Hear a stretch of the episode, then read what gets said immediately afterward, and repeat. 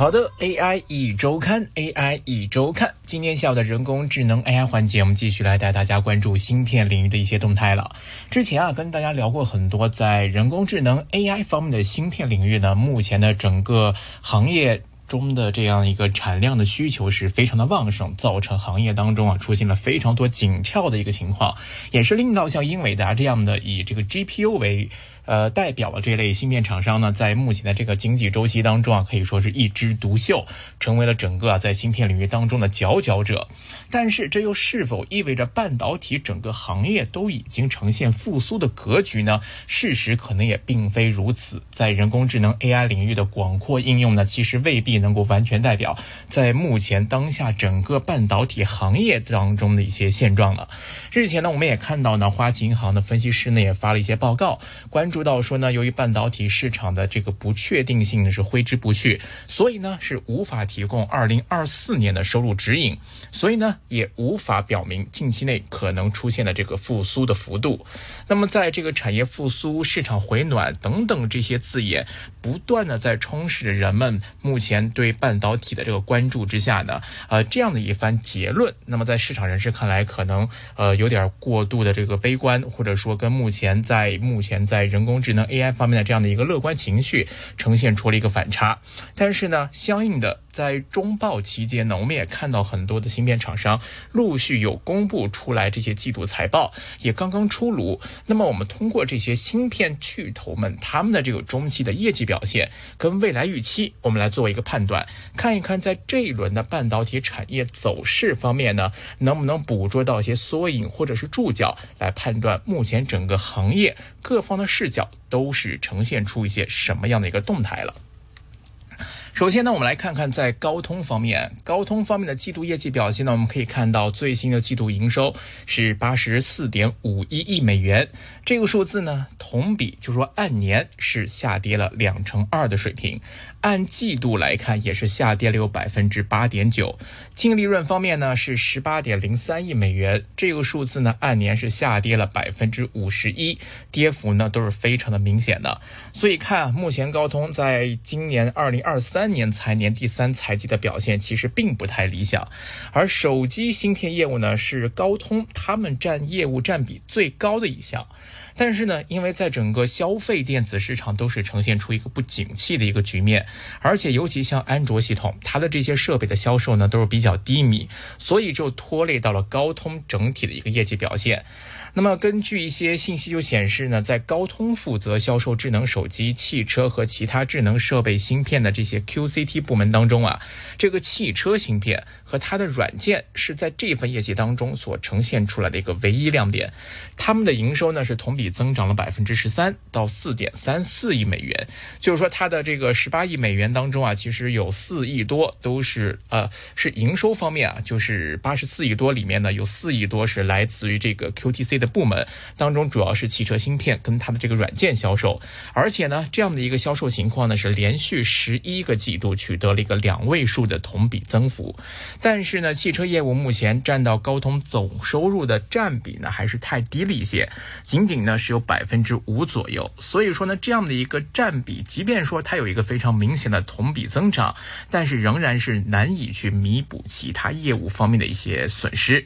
而高通的高管呢，在他们的电话。会议上也表示啊，目前这个手机跟其他的这个电子产品的零部件支出减少将会持续到今年的年底，而且呢，预计第四财季的销售额呢将会达到八十一亿到八十九亿美元之间。那么这个区间的中间点呢，也是远远低过分析师平均预估的，大概会有八十七点九亿、八十八亿美元的这样一个水平。所以这样的一个前景的预期，也再次引发了人们啊对于这个智能手机行业。业多年来严重衰退的一个担忧。高通方面就是说啊，这个总体来看呢，跟二零二二年相比的话呢，今年的手机出货量将至少是以一个较高的个位数百分比来下降。这表明他们对于前景的展望也都是比较暗淡一些。所以呢，基于目前市场形势的这个高度的不确定性啊，高通的首席执行官就表示说，将会对市场预期持一个保守态度，并且呢，积极采取这些削减成本的一些措施啊，来优先。先将资源分配给支持未来增长和业务多元化的一些机遇的一些部分。那么，根据高通呢向美国证券交易委员会 SEC 提交的这个季度报告中就显示啊，高通的削减成本行动很可能呢是要进行大规模的裁员，而且已经调整了两点八五亿美元的相关费用，其中绝大部分呢都将会用作员工的遣散费，所以预计呢在这个财年结束之前呢就会执行完成。所以可以看到啊，高通的业绩其实也不理想。另外呢，我们再看看联发科方面的一个情况了。那对于业绩的变动呢，联发科在他们的财报中就表示呢，这一季的营收环比提升。主要呢是因为部分消费性电子产品的需求出现了一个回升，而在这个季度呢，营收较去年同期减少，那主要是因为这个终端需求下降，各产品线的客户的都在调整他们的一个库存。而在看回到具体的业绩表现呢，在这个财季里面呢，联发科的营收大概呢是九十九百八十一亿新台币，这个数字营收方面同比下降百分之三十七。环比是增长百分之二点六。净利润方面呢，是一百六十亿新台币。那么这个数字呢，同比下降了百分之五十五，环比呢也跌了有百分之五点二。即便说在营收方面，按季环比略微有所增长，但是呢，仍然难掩整个在营收或者说是在这个呃盈利方面，同比方面按年都是继续呈现出一个比较明显的压力。那么联发科的 CEO 蔡立行也表示说呢，上半年的半导体产业啊，都是受到全球需求疲弱的影。影响库存消化的周期呢都在延长。最近呢，联发科也观察到他们的一些主要客户的库存水位已经呢逐渐降到了一个相对正常的水准了。所以呢，客户的需求诶好像也显示出一定程度的回稳。但是呢，由于这个全球消费电子方面这个终端市场需求仍然还是一个疲软的状态，所以呢，客户仍然是在谨慎的管理库存。不过预计呢，下半年行业的业务呢有望开始呈现一些逐步改善的情况。那针对第三季的营运的展望呢，那么他们就预期呢，智能手机、网络芯片还有电源管理芯片的营收改善，有望呢可以抵消到像智能电视还有一些其他消费类芯片产品的下滑。那么 CEO 也强调呢，通过结合英伟达在软件和 AI 云端的实力呢，联发科自己也会调整一些自己的这个战略规划，将会呢进一步的来强化在未来的汽车软件领域当中的竞争力。因为呢，这个汽车产业啊导入周期比较长，所以预计呢要到二零二六年开始才可能会有一些比较显著方面的这个营收的贡献。那么接下来呢，我们再看看英特尔方面的情况了。那么英特尔，我们看它最新的季度营收呢，是一。百二十九亿美元，这个数字按年是下降了一成五。净利润方面呢是十四亿美元左右，而去年同期呢是亏损了，是有四点五四亿美元。那么在这个净利润方面，其实是实现了一个同比的一个亏转盈了，表现看上去似乎是比较不错。因为呢，他们也认为说，目前在行业市场，英特尔关注的方向又会略有不同。在 PC 市场呢，好像已经开始有些逐渐。复苏的一个全情况了。AI 一周看。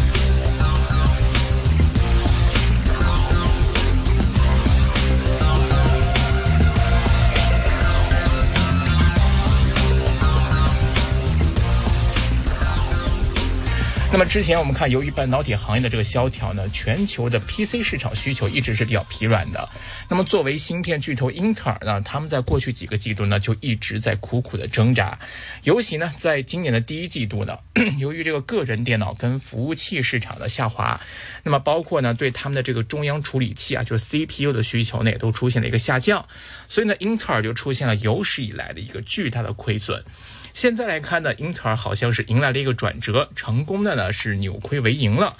那么英特尔的首席执行官呢就在跟分析师的电话会议上，他们就说呢，公司预计所有的业务部门呢在年底之前仍将会持续的疲软，服务器芯片的销量呢要到第四季度才会复苏。他还表示呢，云计算公司呢更加的注重这个人工智能方面用的 GPU，而不是英特尔方面比较擅长的 CPU。所以值得注意的就是啊，这个作为英特尔重要的一个业务板块呢，在 PC 市场方面的表现，对它的业绩可以说是举足轻重。根据之前不久啊，这个 IDC 公布的一些统计数据显示呢，在今年的第二季度，全球 PC 的出货量呢，其实按年是下降了百分之十三点四的，连续六个季度的市场都是呈现出收缩的格局的。但是第二季度的市场表现，哎，好像已经开始有好于预期的情况出现。而这一次英特尔公布的财报也显示呢，PC 端的业务呢环比其实是增长了百分之十八的，这个数字是超出大家预期的。那么对于今年下半年的这个 PC 市场的这个逐渐复苏呢，好像是提前释放出了一个相对比较积极的一个讯号了。而另外呢，比较让人期待的就是这个英特尔在 AI 方面的布局，能不能成为他们在 PC 市场之外带来的一个新的拐点？对此呢，英特尔方面也是表示相当的重视。英特尔就认为呢，AI PC 是他们未来几年啊，在整个市场上的一个关键拐点。在电话会议上呢，这个基辛格也表示说啊，这个非常看好人工智能，表示呢，英特尔计划呢，将人工智能构建到他们制造的每一款产品当中去，试图呢，也想通过人工智能 AI 当下的热潮呢，去分一杯羹，在里面，去攫取更多的一个发展机遇了。那说到 AI 方面，那除了英伟达之外，另外的竞争对手，大家可能更多也是关注到 AMD 方面了。不断的也是在推出新品，也试图去追赶英伟达的步伐，想从 GPU 的市场呢来分一杯羹。而这一次公布的最新数据就显示呢，AMD 方面他们的最新季度营收呢是五十三亿美元，这个数字按年呢那其实是下跌了百分之十八。按季度来看的话，是基本持平。净利润方面呢，是两千七百万美元。其实这个净利润呢，表现就不是很理想。其实按年呢是下跌了有百分之九十四的一个水平了。那么 AMD 方面呢，对于第三季度的预测其实也并不理想。预计呢销售额呢大概也就是五十七亿美元，也是低过华尔街他们普遍预期的五十八亿多的一个水平。而另外一方面呢，AMD 也表示啊，这个数据中心跟嵌入式的业务部门呢将会实现一个。全年的增长将会是未来他们重点去发展的领域跟板块了。那 AMD 的首席执行官 Lisa 她在电话会议上就表示说，这个 AMD 啊，他们预计呢，数据中心业务下半年啊将会出现一个大幅的增长，而且呢，很有可能呢会发生在今年的第四季度，而这对于 AMD 来说呢，将会是一次转机。而 AMD 呢，在全球的个人电脑销量下滑的情况之下呢，也一直在苦苦的挣扎。之前呢，AMD 的报告中也表示啊，收入连续两个季度都出现了一个同比下降的一个情况。尽管是这样呢，但是投资者好像仍然希望这个 AMD 呢，能够通过在数据中心市场，从竞争对手英特尔那边呢，来夺取更多的市场份额，然后呢，来扩大自己的营收，来发展业务。另外呢，AMD 呢也希望呢 AI 能够提振到 PC 芯片的一些销售。那么他们也关注啊，就随着微软呢表示说，希望把这种生成式 AI 来融入到 Windows 跟 Office 这些这个软件当中去，所以呢就有机会让 AI 成为未来 PC 端需求的一个重要的推动力，从而呢令到 PC 端也可以有更多这个 AI 方面芯片的需求，进而呢有机会去改善到 AMD 方面的一些情况。所以啊，之前我们虽然说了很多英伟达方面的业绩多么多么理想，或者说它的这个市场需求端这样的这样供需关系有多么的紧张，但是呢，可能仅仅是在这个 GPU 领域，就是在人工智能方面的这种运算芯片领域。其实呢，纵观整个行业，无论是手机端的、PC 端的通讯芯片也好，零部件芯片也好，其实大家的日子似乎仍然还没有完全扭转过来。通过对这些半导体产业链各个环节头部大厂的这个最新季度的业绩观察，我们可以得出以下几个结论。首先啊，我们看这个半导体周期可能或者是已经接近见底了，但是目前来看，整个市场的终端的需求复苏仍然还是比较乏力的。另外一点，我们可以看到呢，AI。可以说是当下比较确定的半导体投资的一个最大主线，它可以带动很多相关上下游的这个发展，比如说带动到 HBM，一些先进的封装、一些设备或者是一些光刻设备等等，都有机会受惠于 AI 的一个庞大需求，值得市场来进一步的关注。另外一个比较确定的，就是通过各家厂商的一些呃指引方面可以看到啊，这个汽车市场方面的需求也仍然比较强劲，而且未来的增长空间也比较大。尽管呢，我们看当前啊，半导体市场相较于二零二二年，依旧还是处在一个相对比较低迷的状态，但是全球芯片的销售额呢，已经连续三个月出现了一个小幅的回升了。这样的一个情况开始激起啊，人们对于市场在下半年出现反弹的一个乐观情绪了。